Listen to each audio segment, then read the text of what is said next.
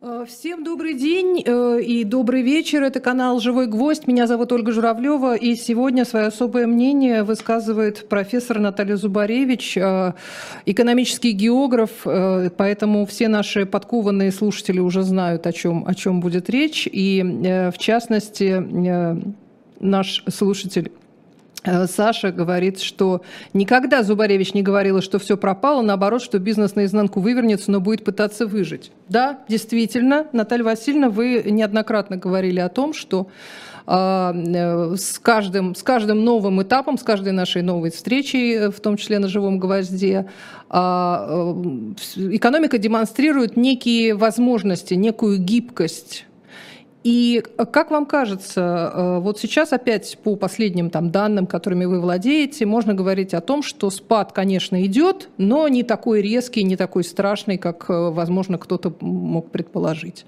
Откуда черпается эта гибкость? Ну, первое, что надо делать, это покаяться. Я же в марте, в апреле обещала, что будет все очень жестко. И мимо кассы.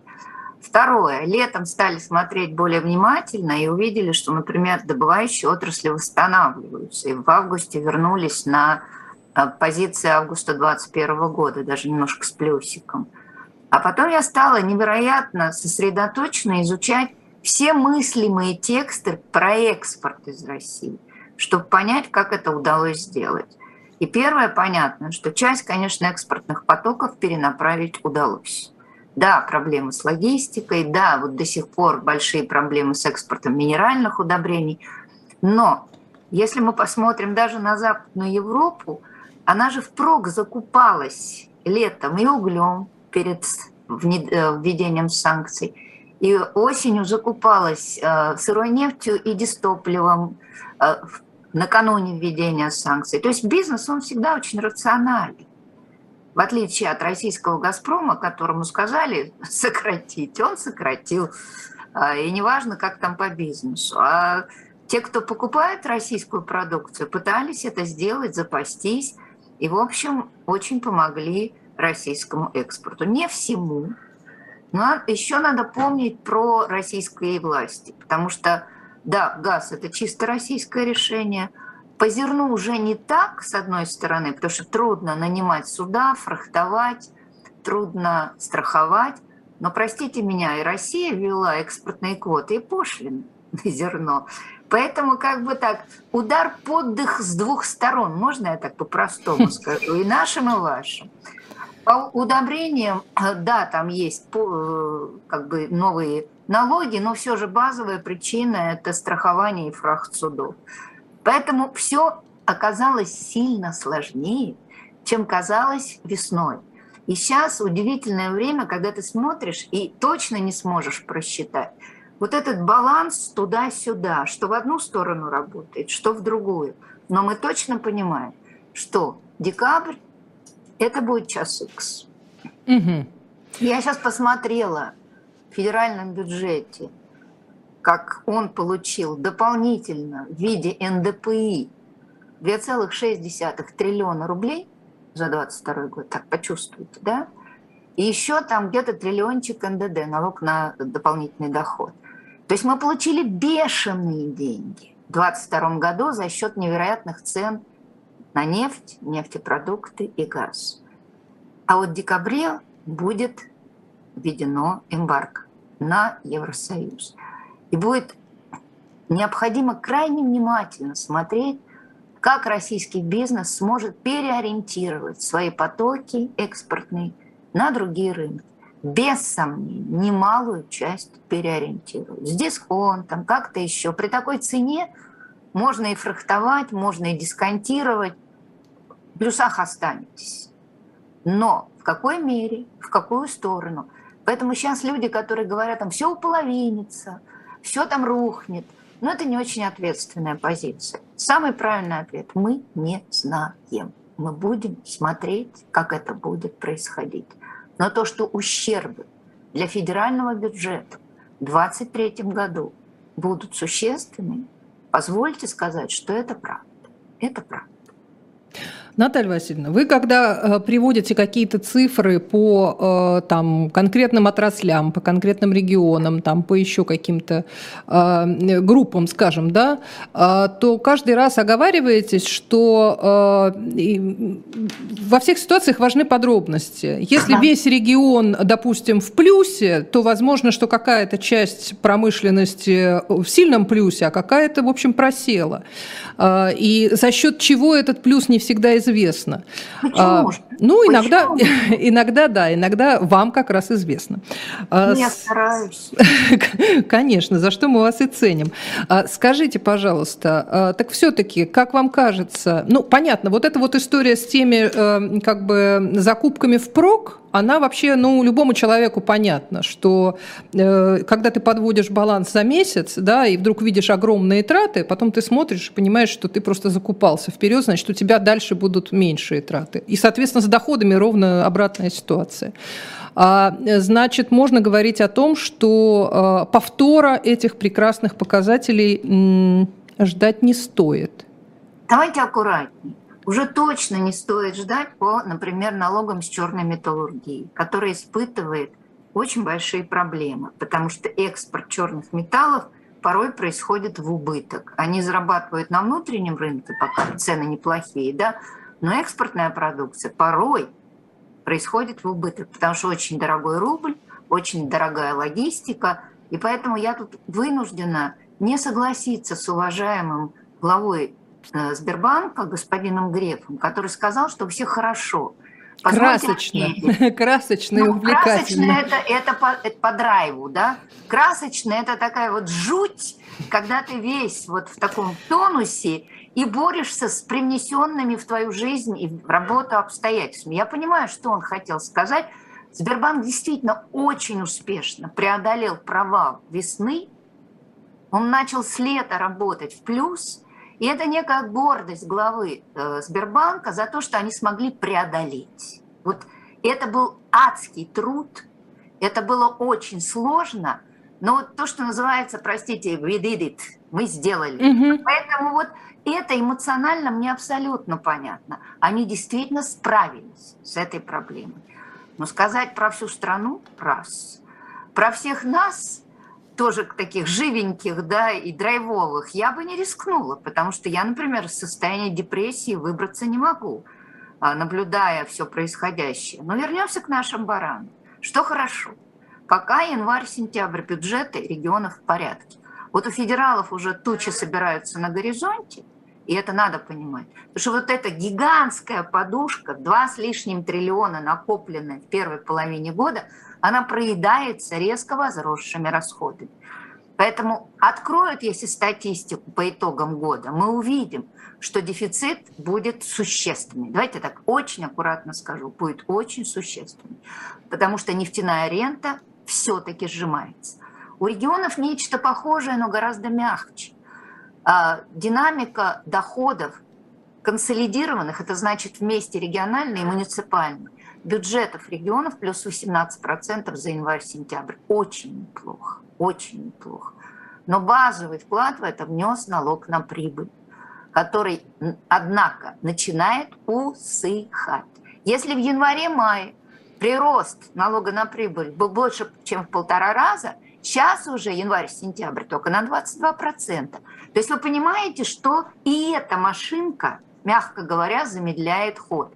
Почему? Первое уже проблемные все металлурги, которые колоссально нарастили свою прибыль в 2021 году. Хуже ситуация не во всех, но в большинстве регионов с производством минеральных удобрений. Пока все еще шоколадно у нефтяных регионов, потому что цена на нефть ого-го какая, и даже меньше объема поставок, а они еще так сильно-то не уменьшаются. Мы же с вами про запасы-то говорили, да?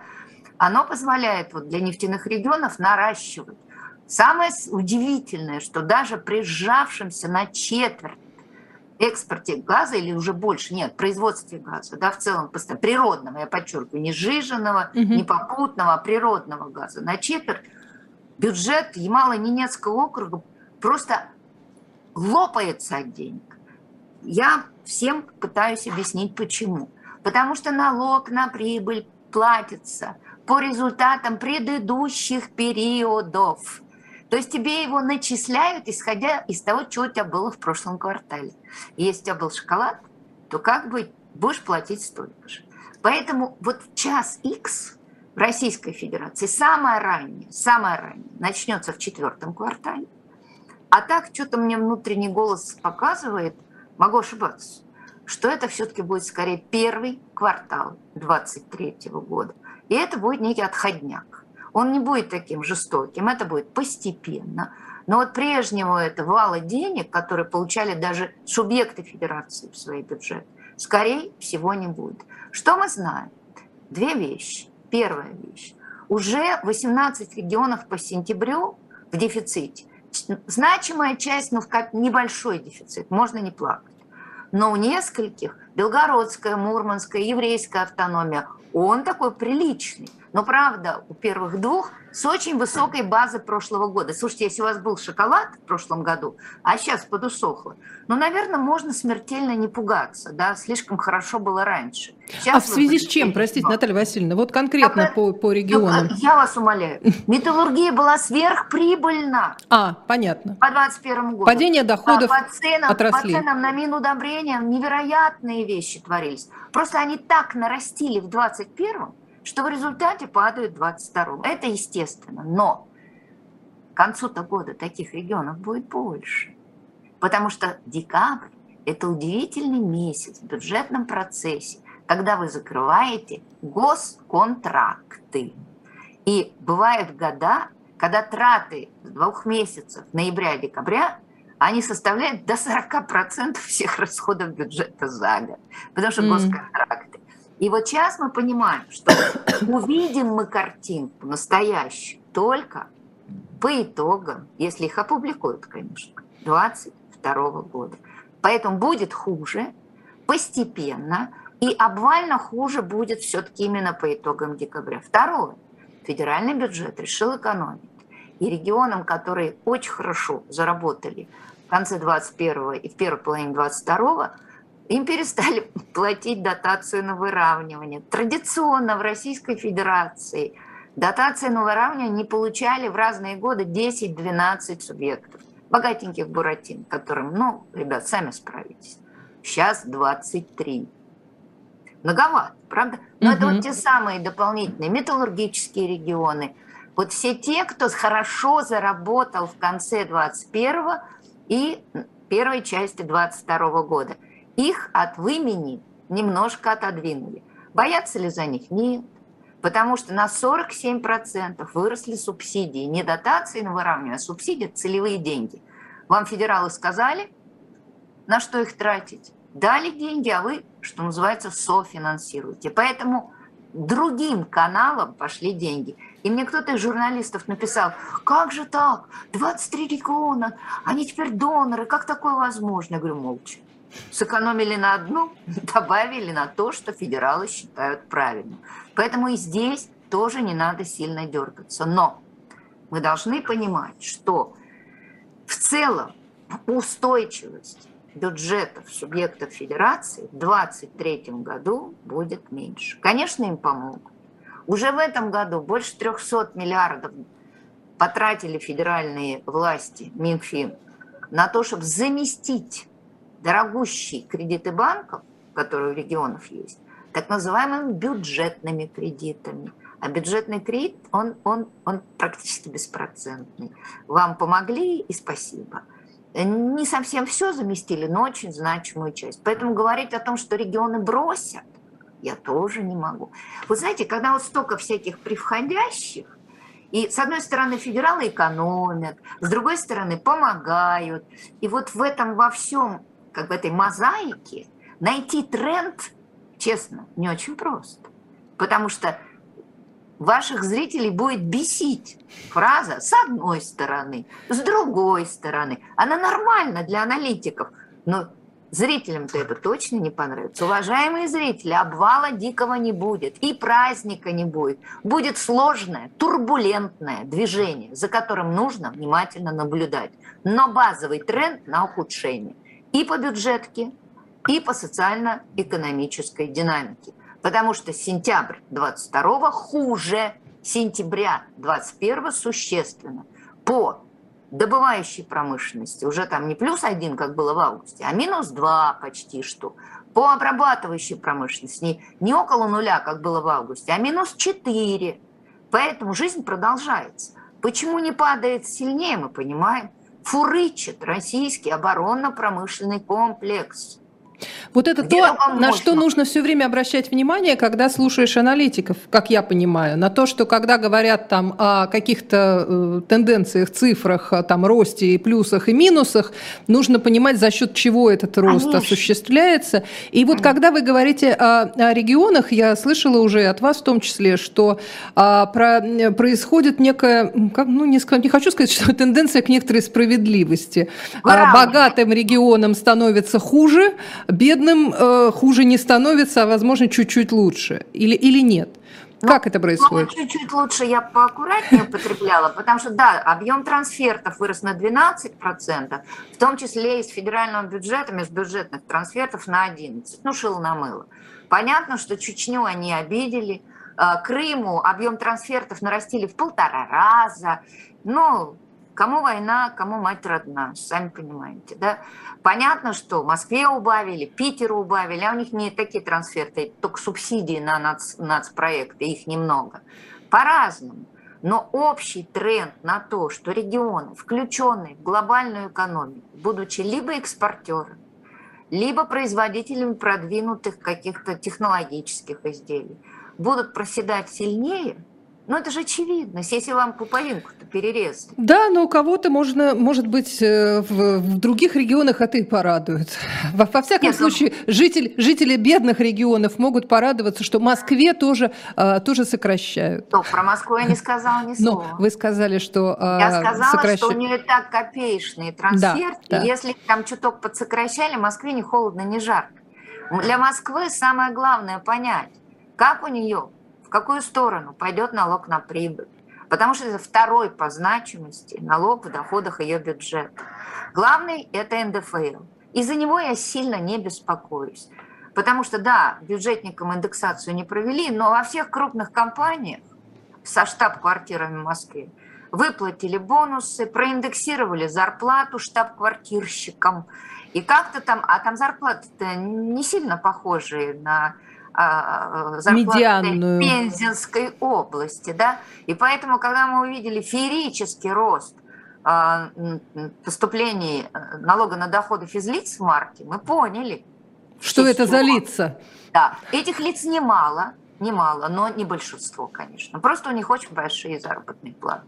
И когда мы смотрим на то, как выросли или уменьшились доходы населения, пока, к сожалению, у нас данные есть только за первое полугодие, вся страна пошла вниз, угу. а Москва, Питер, Татарстан и Ханты-Мансийский автономный округ, если верить Росстату, уважаемому, очень трудно считать сейчас доходы, плюса. И мы вспоминаем Москва, Роснефть, Центробанк, ВТБ и далее по списку. Питер, Газпром, Газпромнефть, Татарстан, Татнефть, Ханты-Мансийский, Сургутнефтегаз.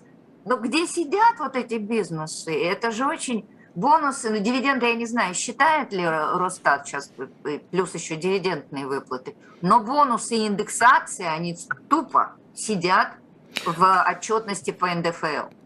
Послушайте, а почему, э, а почему это вообще происходит? Почему э, самым, самым богатым добавляют, если грубо говорить? Бизнес заботится о своих сотрудниках, потому что инфляция в марте была 20%. И надо было поддержать свой персонал, особенно персонал штаб-квартирный. Менеджмент, так сказать. Ну, менеджмент и топ-менеджмент. Вот типа так. Поэтому угу. это очень многие металлургические компании провели индексацию зарплат, нефтегаз провел, все крупные сырьевики – а, и полуфабрикатные производители, все проиндексировали заработную плату. Ну, вы же понимаете, у кого она была там 50 тысяч, им проиндексировали до 60, а у кого она была 5 миллионов, даже если до 6 проиндексировали, так ну, деньги другие. Вот и все, это же чистая арифметика. Я хотела вам предложить э, такую э, игру про бомбеж по, по Воронежу. А, вы часто говорите об этой, об этой формулировке. А что вам показалось в последнее время подходит к этой рубрике? Какие были приняты решения? Ну, вы и раньше говорили, что какие-то решения власти похожи на выстрелы в ногу. Там, что касается газа в том числе. А сейчас еще какие-то были приняты решения, которые вы считаете вот этой бомбежкой Воронежа, скорее? Я считаю, что в условиях ухудшающейся конъюнктуры дополнительное налогообложение всего российского сырьевого и полуфабрикатного бизнеса – это риски. Потому что жира у них в 2023 году будет сильно меньше. А им существенно на 1,4 триллиона рублей повысили налоговую нагрузку самых разных видах. Акцизы, пошлины, там налог на добычу полезных ископаемых. Ну, стричь худеющую овцу иногда бывает рискованно. Результатов я не знаю. Может, Минфин лучше меня понимает, где там у них еще заначки сидят. Но, в принципе, в резко ухудшающихся условиях экспорта наверное, можно было быть поаккуратнее. У вас гигантские возможности заимствования на внутреннем рынке. У вас нетронутый фонд нацблагосостояния, который, понятно, что кубышку никогда не потратит, она должна быть всегда. Но, может, по бизнесу. Да отмените уже принятые в 2021 году немыслимые дополнительные налоги на металлургов. У них не здорово. Акцизы на жидкую сталь, вот все, что вы навешали в 2021 году, полагая, что это жирный баран уже, не овца, да, будет вечно жирным. Не, шашлык-то не получится. Поэтому вот такие вещи, когда стригут бизнес, который явно в ухудшающихся условиях, меня, кстати, ваши слушатели точно не поддержат, так этим богатым и надо, скажут. Так, извините, там вопрос не про богатых, там вопрос про целые отрасли и кучу людей, которых в них работают. Кстати, про кучу людей. А, после 21 сентября, с начала мобилизации, очень э, стало интересно получать э, всякие отрывочные сведения. Возможно, это все обман, конечно, о том, что в каких-то э, предприятиях, в каких-то регионах выпадают целые, ну как сказать, целые части жизни этих регионов, потому что там, допустим, нет водителей маршруток междугородних вдруг в каком-то там районе, там еще кого-то, потому что все попали под мобилизацию. А, э, с одной стороны, мы понимаем, что э, вынимать из экономики работоспособных мужчин, даже в, ну, не в большом проценте, это, в общем, заметно и неприятно. С другой стороны, а безработица ж? Так ее ж нет. Вот кто, да, кто здесь, э, чего здесь больше, пользы или вреда? Ну, во-первых, это, конечно, структурная проблема, прежде всего, не количество людей, а где они работают. Я вот сейчас прочитала обзор Института Гайдара, что самая большая проблема с работниками швейной промышленности. Долго веселилась и представляла мужчину-швею. Какая уж тут мобилизация. Она там вечная, потому что мало платят, народ туда не идет. В промышленности, в обрабатывающем машиностроении тоже сильная проблема она была вечной, потому что зарплата в машиностроении не привлекательной. Я не знаю про оборонные предприятия, не ведаю, но в остальном машиностроение это как-то не очень. И, соответственно, там два фактора. Поймите, это не только мобилизация. Мобилизация частично, я бы тут смотрел, знаете куда? На трактористов-комбайнеров по агросектору, угу. раз. На людей на стройке, которые работают там с бульдозерами, с кранами, или пашут на восточном полигоне. Два. И э, в меньшей степени на транспорте, хотя оттуда тоже брали, это мужские отрасли. Я уже много раз... Да, силовые понятно. машины, трактора, да, это, да, да, это, это понятно. мужские отрасли занятости. И там и так не идеально было с работниками, особенно на стройке. А в агросекторе, знаете, как работает агросектор? Вот вы берете территорию бывшего колхоза, совхоза, сейчас вот какой-нибудь кусок агрофирмы. 5-6 мужиков Конечно. Это бригада, которая вспахивает территорию бывшего колхоза, совхоза и убирает на ней урожай. Вытащите из этих пяти-шести мужиков двоих. И это уже очень сильный удар по агробизнесу. Поэтому вот здесь надо смотреть точечно. Теперь про стройку. Там можно скомпенсировать как-то дефицит работников, но только низкоквалифицированных, если расширят возможности миграционного притока жителей из Средней Азии. А у нас сделали наоборот. Вот, кстати, про Ногу и Воронеж. У нас разрабатывается, я не знаю, принято или нет, но разрабатывается метода а, а, четких региональных ограничений на прием трудовых мигрантов. Квота называется, а больше не моги. Я очень надеюсь, что господин Собянин это как-то остановит в процессе, это Минтруд старается. Но если эти квоты ведут, то будет еще веселее. Воронеж просто будет по полной программе. Правда, эти люди не могут заместить квалифицированных, тех, кто лифты вставляет, да, тех, кто на кранах работает. Но, но вот так. Теперь про мобилизацию в целом. Да, по количеству. Это вроде как-то, ну, не страшно, да, 300 тысяч мужчины с возрасте... Мы не знаем, на самом деле, сколько этих тысяч, по большому ну, счету. А давайте посчитаем.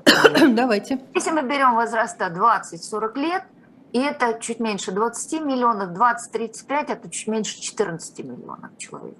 Ну, в принципе, это где-то, если 14 миллионов скинуть, а, да, э, то это, ну, давайте считать, 7 от, э, 300 тысяч от 14, но 2% уже этих людей. Там фишка в другом. У нас же еще большую гадость устроила нам наша полувозрастная пирамида. Потому что сейчас на рынок труда выходит очень маленькое поколение. 20-25 – это поколение на четверть меньше, чем поколение 30-35 лет. На четверть. А с рынка труда уходят поколение 60, угу. это послевоенные года рождения, очень значимое поколение. И у нас помимо всех этих мобилизаций и так сжимается предложение рабочей силы на рынке труда. А тут еще и маленькая вишенка на торте. Поэтому отрасли могут плакать, рыдать сколько угодно, еще добавку сделают. В промышленности тут очень плохо, кроме двух видов. Нефть и газ. Там зарплата сильно отличается. А все остальное как-то не очень. Поэтому молодежь у нас сейчас больше городская, хочет э, работать как бы ручки не пачкая, ну, это вообще мировой тренд. Молодежь не очень хорошо идет в индустриальный сектор, она предпочитает услуги. И вот когда все это вместе накладывается, мобилизация, возрастная пирамида, общее нежелание работать типа на конвейере. Плюс отъезд еще какой-то части вот, э, горожан, скажем это так. Это конвейер, это то, что называется народным словом манагеры. Угу. Там немножко другая структура рынка труда, там уезжает человеческий капитал. Поскольку сектор услуг точно будет сжиматься, не так сильно, но тем не менее торговля минус 10 по сентябрю, а не продовольственная минус 15%. Да, чуть-чуть маленький плюс сохранился в общепите – а маленький плюс в платных услугах, но за счет того, что нам повысили тарифы на жилищно-коммунальные услуги и на общественный транспорт. А в декабре еще раз повысят тарифы на ЖКУ. И будет нам счастье в виде положительной динамики платных услуг. Вот но я как... тоже обращаю внимание наших э, слушателей, когда они кричат, нас обманывают, там не может быть роста, они все врут, мы же видим. Вы просто неправильно считаете. Это правда. Базовый вклад в платные услуги, самый главный, основной, вносят ЖКУ, за который вы все дорогие платите, и общественный транспорт, на котором многие из вас ездят на работу. Поэтому, ну как сказать, кричать вообще неправильно. Лучше учить мат-часть. Мы этим и занимаемся вместе с Натальей Зубаревич. Э, кстати, вот тут э, пишут, э, пишет нам наш зритель или зрительница, я даже думаю. Заметные изменения в экономике, потому что снова, как 80-е и 90-е, воры полезли по дачам. Это первый звоночек сильного проседания да. доходов у самых да. бедных граждан. Воруют не только металлолом, но и еду. Правильно. Вот это было в кризис 9-го. Все это заметили. Кризис 15-го так резко не было, но кризис 9-го очень сильно этим отличались. Э, в предместьях молодежь, которая или не работала, или не зарабатывала, просто массово стала в подмосковных предместьях да, грабить дачи, наверное, и в других регионах такое было. И это действительно маркер. Вы правы, вот когда это начинается, действительно доходы, слушайте, ну третий квартал, Динамика реальных доходов населения минус 3,4%. Так мы же с вами понимаем, что эта динамика по-разному раскладывается по разным социальным стратам. Потому что в одних стратах, наоборот, рост э, доходов, а в других гораздо больший, э, э большее снижение. Почему? Я бы так немножко по-другому сказала. И это же вопрос инфляции. Для бедных инфляция всегда намного выше, потому что у них другая потребительская корзинка. И у них она точно зашкалила за 20%. И у них вряд ли минус 3%. Полагаю, что у них сильно больше, хуже.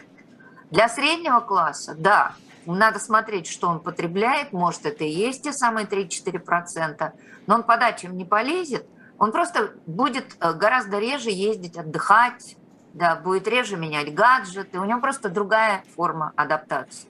А у тех, по кому дико ударила продовольственная инфляция, это бедные и около бедных.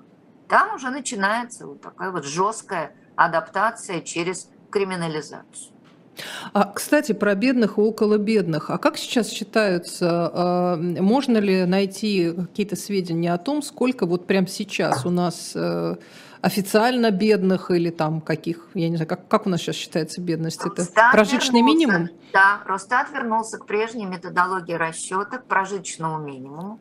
И у нас стабильно это 2, простите, 12,1, 12,3 стоит просто как утес эта цифра и никуда не меняется. Что бы со страной не происходило, ковид, да, специальная операция, 12 целых с маленькими копеечками. Но там другая история. Ну, во-первых, все-таки бедным помогали, вы помните, что под Конституцию это помощь малоимущим семьям с детьми с 3 до 7, угу. а под спецоперацию с 7 до 16. 17, по-моему. Ну, ну до да. достижения 17 лет. Вот сейчас господин президент заявил, что теперь вот всем этим семьям надо давать ежемесячное пособие и велено пошевелиться и быстренько сделать. Ну, ну потому что у нас самая главная бедность – детская бедность. Самая массовая – это детская бедность. Это то есть семьи с детьми, они всегда на грани выживания? Да. Второе. Помимо вот этих несчастных 12% с копейками – по данным 19 до ковидного года, я, к ним, э, я их придерживаюсь, потому что это было в спокойной ситуации. У нас еще 14% около бедных. То есть у кого душевые денежные доходы не выше полутора прожиточных минимум. Но если прожиточный 11 был тогда, да, 10-11, то полтора прожиточных – это тип 15. Ну, это не то, что прям разгуляться. Это более чем скромно. И если кто-то потерял работу, сел на неполную занятость, да кто-то ну, э, родил еще одного ребенка, рискнул. Эти люди всегда под риском бедности. И вот дальше мы про них не знаем. Я вот не могу вытащить эти структурные показатели, может, я плохо искала, но последнее, что я нашла по 2019 году, ну, 26% населения страны – это бедные или около бедных. Четверть. Mm. Это наша Родина. Это да. А, с другой стороны, вот э, вы тоже говорили о том, что э, нельзя сравнивать, сравнивать Россию под санкциями с там, странами типа Ирана под санкциями и так далее, потому что совершенно разная ситуация. Это не Корея там своего времени, это не Иран, опять же. А, а есть у нас, э, не знаю, есть у нас хоть какие-то примеры, на что вообще, на что сейчас похожа страна? Вот сейчас нам сказали, что у нас там не рыночная экономика, да бог с ним, а, как, как они это сформулировали. Но... Это политическое заявление, мы его забудем, опустим. У них и Китай, ребят, не рыночная экономика, ну потому что мера регулирования государством – ну да, сколько рук государство засунуло туда. Да. Угу. Ну, пусть считают, как считают. Это просто очень удобно вводить антидемпинговые процедуры, если вы эту экономику считаете нерыночной. Только я не понимаю, какого, какой в этом смысл. Потому что запрет практически на все, что есть э, экспорт в Штаты. Перекрыли же. И где угу. вы будете антидемпингом заниматься? Металл не возят, нефть не возят, нефтепродукты не возят, газа и не было Ну, вот как-то очень интересно. А машины мы в Америку как-то не очень экспортируем. Не, не Просто очень... они не, не распробовали еще. Они же еще побегут покупать наши Я машины. Я думаю, что Лада Гранта, да, она будет пользоваться большой популярностью во всем мире. Как комбайны рост сельмаш. А, кстати, а что кроме ресурсов э, страна поставляла, ну, то есть что еще, вот какие еще экспортные наши направления? Вооружение ну, это да. 15 миллиардов долларов в среднем Да, да, мы же, мы же одни из самых крупных поставщиков оружия. Да, были. да, да. А сейчас, да. кстати, что-то изменилось? Вы понимаете, в чем дело? Эта статистика, она и так была не очень открытой. И я ориентировалась на специалистов, которые сами считали, ну, там, Маки, Макиенко и другие, которым можно доверять. Но вот цифра такая, как бы несколько лет подряд порядка 15 миллиардов долларов ежегодно. Потом в третьи страны мы все-таки поставляли. Не забывайте, что в бывшую так называемую Среднюю Азию, Центральную Азию, да, и мы и машинокомплекты поставляли для сборки той же «Лады», и что-то еще делали. И, соответственно, ну вот, давайте так, в третьи страны КАМАЗы, поставляли. Сейчас угу. он под СДН с санкциями, все уже мимо, ничего не получается. Я боюсь, что так. А, а дальше я буду сильно думать, что... О, кондитерские изделия, муку, а, а, а дальше макароны. Мы очень хорошо этим снабжали а, Центральную Азию. Угу. Пищевая продукция. И рыбу в Китае со страшной силой. Ах, вот куда ушла рыба, боже мой. Я Нет, думаю, в этом году, где же рыба? Не, не, не, не обижайтесь на Китай, он очень резко перекрыл весь импорт, потому что у них этот жесткий ковидный локдаун. Они mm. во всем подозревают, что в каждой рыбине сидит какой-нибудь ковидный гад. Нет, там фишка в другом.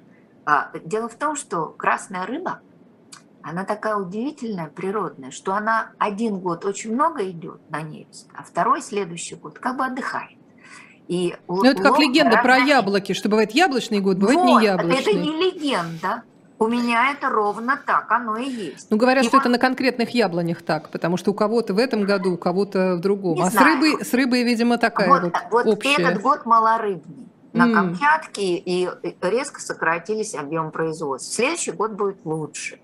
Вот. И так это, какие-то природные колебания, которые мы не очень понимаем. Угу. Спросите у специалистов. Биологов, да, конечно. Да, биологов, их теологов, которые это знают. Во всяком случае, нам так объясняли, почему такой провал на Камчатке. Там промпроизводство упало чуть ли не на 50%, то есть два раза. Вот, поэтому мы можем продавать. Но в основном это либо дары природы, либо э, дары земли, ее недр – а вот с точки зрения техники и всего прочего, ну, главное – это оборонка. Угу. Кстати, будет хуже продаваться, я думаю, вы догадываетесь. Ну почему. вот у меня как раз э, возник вопрос, потому что, с одной стороны, э, если мы много продавали, наверное, часть какая-то, простите, и себе теперь нужна? А, ну, мы, у нас половину всего экспорта оборонного составляла э, авиа, mm. авиа, авиапром. Это самая успешная наша и самая дорогая отрасль. Ну давайте так, я не знаю. И чем меньше я знаю, тем, тем, проще тем здоровее общаться с внешним миром. Поэтому другая история в том, что если вы не очень здорово у вас получается на театре военных действий, на спецоперации, то промоушен плохой. Ху, давай так, ухудшает. Да, ну просто тут был же, были масса было разговоров про иранское, э, иранские дроны или там про что-то такое, да, и просто, э, ну как бы люди не, не особо не вникающие, да, они смотрят, думают, господи, докатились, уже вот в Иране покупать вооружение, боже ж мой, мы же лучшие вообще были самые главные производители. Вот я просто пытаюсь понять, ну мы, наверное, все-таки разные вещи производим с Ираном, наверное, действительно Просто у нас не было в фаворе вот этого вида вооружения. Полагали, что МИГи и СУ гораздо важнее и вкладывались туда. Если я что-то в этом деле понимаю, ну давайте... Ну ладно, это мы оставим, там. да. А, Татьяна вот пишет, медицинское оборудование, реагенты на анализы, лекарства, запчасти к бытовой технике непонятно, что будет, китайская, наверное. Кстати, да, есть еще какие-то бытовые вещи, которые, а, ну, как бы не, не, не хлеб и не, э, не бензин, а что-то такое, а, ну, иногда очень важное, как лечебное там, Поехали. питание. Что мы знаем об этом? Поехали. Производство стиральных машин минус 58% сентябрь к сентябрю. Производство холодильников минус 42% сентябрь к сентябрю. Но, чтобы не расстраивать публику, я скажу, что Липецкий завод, который был сначала в Мерлоне, потом его купили американцы в Верпул, теперь его купили турки. И у нас с вами будет фирма Деко, может, слышали? Uh-huh, uh-huh. То есть таки да, вот турки пришли, и они будут это производить. Подождите, Подождите, Наталья Васильевна, это вот для тупых, что называется, вопрос. Значит, э, все плохо, мы там мало что можем покупать, и там все, все такое, и у нас падает внутреннее производство того самого, что мы так любим. Почему?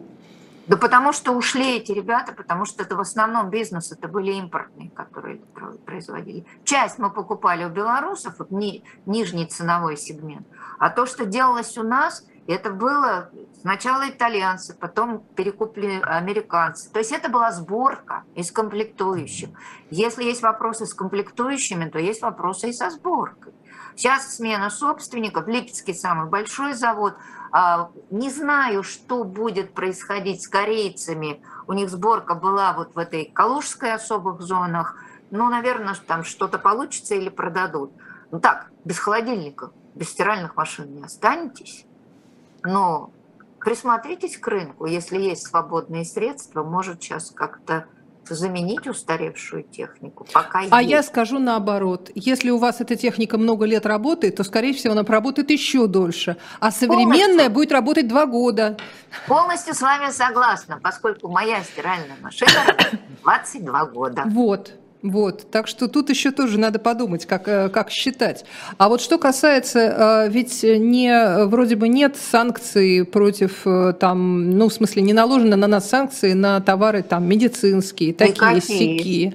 А с ними, с ними все равно возникают проблемы с каким-то там питанием или там особенным, или с какими-то лекарствами. Говорят, что в каких-то регионах вдруг там пропадает что-то. А почему это происходит? Ну, прежде всего, это проблема логистики как довозят.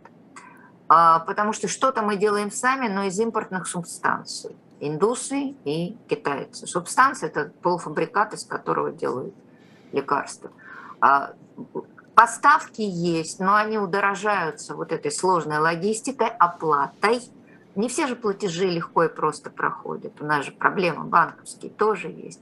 Не все можно перевести в контейнерах, а лекарства так возят, потому что у нас фактически мы можем сейчас тащить все это только с востока. Угу. Потому что э, контейнерные перевозки на Балтике ну, практически умерли.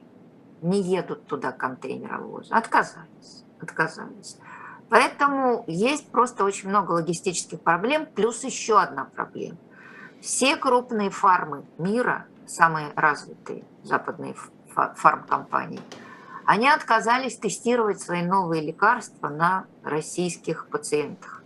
А когда нет такого вот специального, это называется клинические исследования, то вы не можете потом прийти в Минздрав и получить разрешение на применение этого лекарства. Потому что оно здесь не тестировалось. Да, потому, и значит, новые разработки в России их не будет. Будете просить знакомых, которые сидят где-то там в Европах и еще где, чтобы в чемоданчике вам привезли, если таможня не перекроет кислород. Я не знаю, можно ли это ввозить или нет, я не юрист совсем.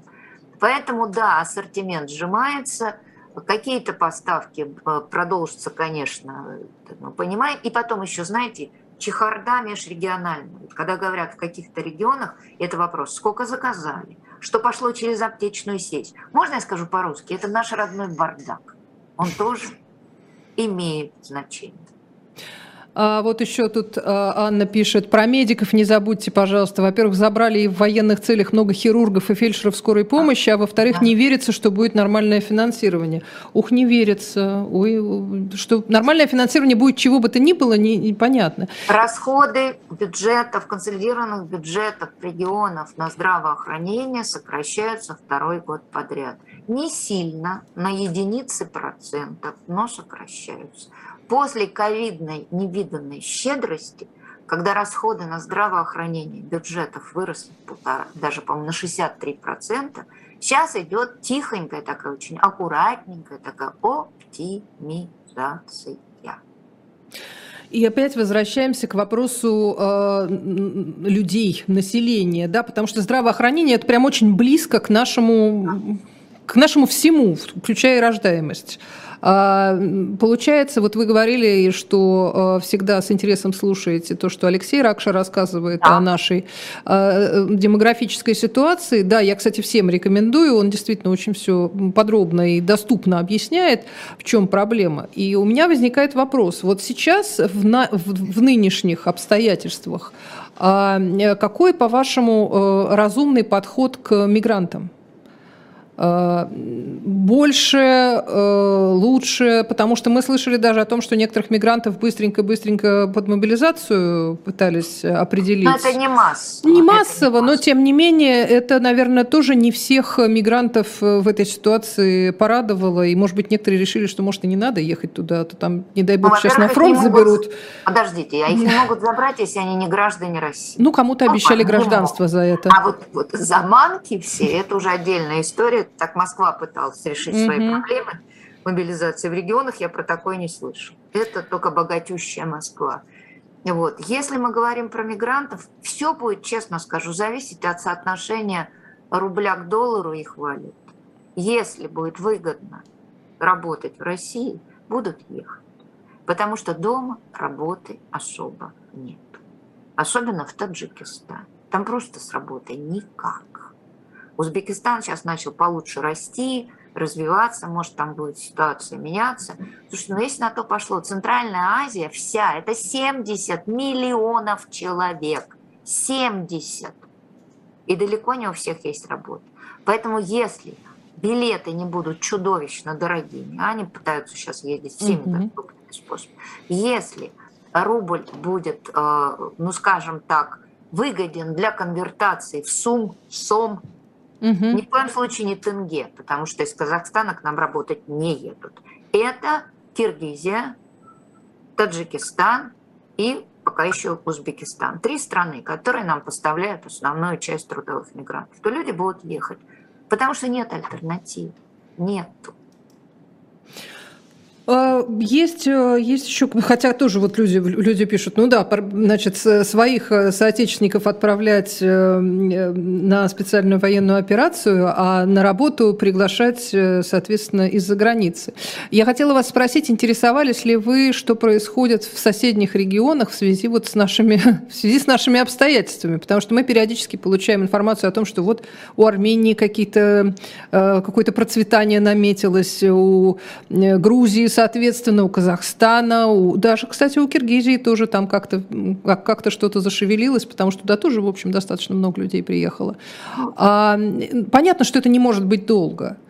Но, тем не менее, вот это вот, э, не знаю, пойдет на пользу этим странам, вот так скажу. Ну, там же двоякая ситуация. Одновременно дико дорожает аренда жилья. Угу.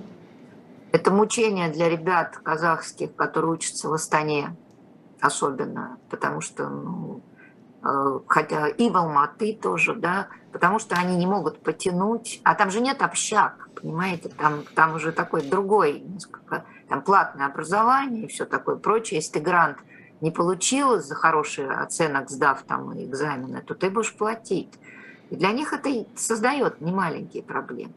Про рынок труда, но все-таки я бы сказала так, что он для Армении он автономен от армянского рынка труда, это удаленка.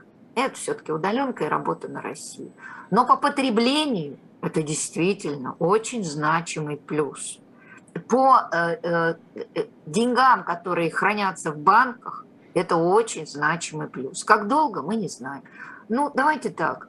Я вообще уже перестала загадывать, что бы то ни было, больше, чем на пару недель. Потому что что И это правильно что еще наше родное государство устроит, предположить крайне тяжело. Но четко можно предположить простую вещь. Экономическая ситуация будет ухудшаться.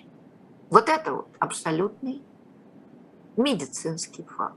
Не так быстро. Но тренд пока идет под горку. Скажите, а э, я вот каждый день, наверное, вспоминаю цитату из Александра Андреевича Проханова про народ Бурундук. А, а это, я не знаю. Это, это гениально. Он прям даже у меня в эфире, по-моему, это говорил э, про то, что случится, если вот там, значит, нужно будет затягивать пояса, что у нас народ Бурундук, он сразу, значит, там защику что-то там, луковку будет запасать и все такое. Вот сейчас народ, в общем, в значительной мере проявляет вот это свое свойство народа Бурундука, что-то запасает. А это каким-то образом сказывается тоже на, на показателях. Вот я дум, помню, как во время ковида, вот с началом, да, вдруг понеслось, да, там туалетная бумага, гречка, я не знаю, что-то еще. А сейчас, сейчас есть какие-то такие нет, вещи? Такого психоза безумного, который был в начале ковида, слава богу, сейчас нет. И обратите внимание, сначала специальная операция запасали что? Лекарства, раскупали машины, кто мог, да, бытовую технику, гаджеты, но не гречку. Не ну, конечно, да. Да, слава тебе, Господи. Поэтому, ну, к чему-то, может, люди учатся. Но вот это инстинктивное желание еды подкупить, когда непонятки начинаются, это неистребимо в Российской Федерации. И пока есть бабушки и дедушки, которые эти инстинкт просто, они, они даже не думают головой, они бегут сразу. Вот будет ли этот, этот же инстинкт у более молодых поколений? Или они просто начнут думать, а почему это так случилось? А, а вот, вот это, кстати, причинно-следственная связь. Вот это интересно, Наталья Васильевна, скажите, вот вы э, столько анализируете, так сказать, э, э, ну, на самом-то деле это поведение людей. Да. То, что вы пытаетесь анализировать. Да, И э, эти цифры, они на самом деле отражают э, жизнь живых людей. И э, как вам кажется, в обществе э, какие-то изменения происходят? Э, Пока и... нет. Пока нет. Пока я вижу вот то, что говорила объявленная иноагентом Катерина Шульман, видите, как я аккуратно называю, да, что вот три, три стратегии. Первая – бежать, вторая – что-то запасать, и третья – прятаться. Угу. Вот туда, к домикам, да. Вот смотрите, бежать мы наблюдали, это все-таки как минимум три сотни тысяч за вторую волну побегов и полторы сотни, по оценкам моих коллег, за февральско-мартовскую волну. А, запасать мы с вами наблюдали по полной программе и в ковид. Да, вот как бы все, вот, вот спрятаться в домике с запасами. А третий вариант, я неправильно сказала, третий вариант – это лояльность и покорность. Ну, что делать? Надо. Вот так и живем. Я не вижу пока базовых изменений вот этих абсолютно генетически как бы вбитых в голову, нехорошо сказать, не генетически, исторически вбитых в голову трендов убегания от государства. Люди же все равно, вот понимаете, они отгораживаются от государства тем или иным способом. Но государство и... все делает для того, чтобы хотелось от него спрятаться, простите. Да, но тем не менее лояльность высокая. Часть пошла и молча, и еще семья, вы же видели, берут кредиты, чтобы купить бронежилет. Я пока никаких серьезных изменений не вижу. Более того, я, наверное, буду совсем нехороша, но скажу. Вот после первого ажиотажа мобилизации, месяц где-то длился, вы же видите, сейчас происходит привыкание к этой новой ситуации. И те люди, которых это не коснулось, они коснулось все-таки многих. Они опять домиком закрылись и живут своей частной жизнью. Вот это вот самое страшное, что происходит в обществе. С другой стороны, э, иногда возникает ощущение, что э, то, что происходит внутри каждого человека, какие выводы он делает, э, просто мы, мы, мы, может быть, сейчас просто этого не, да, не знаем. Я соглашусь с вами. Я Никакой с вами соцопрос не покажет. Ничего не покажет. Все так. Но тем не менее, избегание вот всего этого всеми доступными способами, не говорить, не слышать, не знать, заниматься строго своей частной жизнью, это базовый тренд современного российского общества. И для меня вот этот тренд, честно, намного тяжелее, чем любые экономические проблемы. Но с другой стороны, именно так э, и выживает основная да основная да. часть э, страны?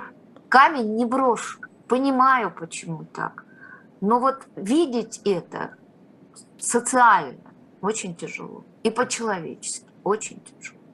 Наталья Васильевна, я хотела еще, э, тут писали, хотела вас спросить, вот писали, а что никому не приходит в голову просто, значит, выйти из Украины и за, закончить спецоперацию? Многим приходит Без это в голову. Но дело, дело в другом, ведь очевидно, что э, вся вот эта вот э, запущенная машина не остановится за один день. Поживем увидим. Все, я имею в виду машину, машину экономическую, которая вот сейчас эти, О, да. вот, вот эти вся логистика, она не перестроится на, послезавтра Нет, на, на мирные рельсы, что называется. Это надолго. Это надолго. Произошел некий важный слом, сбой, как хотите его называйте, и внешний в очень значимой степени, и отчасти внутренний, уже что связано с мобилизацией экономики, да, и это вообще пластинка на годы. Это надо очень четко понимать. Это летом 23 -го года, чтобы не произошло, э, как это называется, на театре военных действий, извините за эти дурные слова, это не изменится. Это не изменится. Мы пока не понимаем, где вот будет, докуда пойдет спад, и тут я полностью согласна с Навиолиной, что уже утомительно говорить о дне, потому что этих днов как-то многовато было. Лучше просто понаблюдать и не кукарекать по этому поводу. Вот тут я с ней полностью согласна. Прекратите и... искать дно. Это, это разумно, потому что, ну вот, когда у вас идет вот так вот по шажочкам-то медленно, вы дно как это с теодолитом будете мерить, да? Я училась мерить теодолитом на географическом факультете МГУ, ну плохо, поэтому я вот торопиться не буду.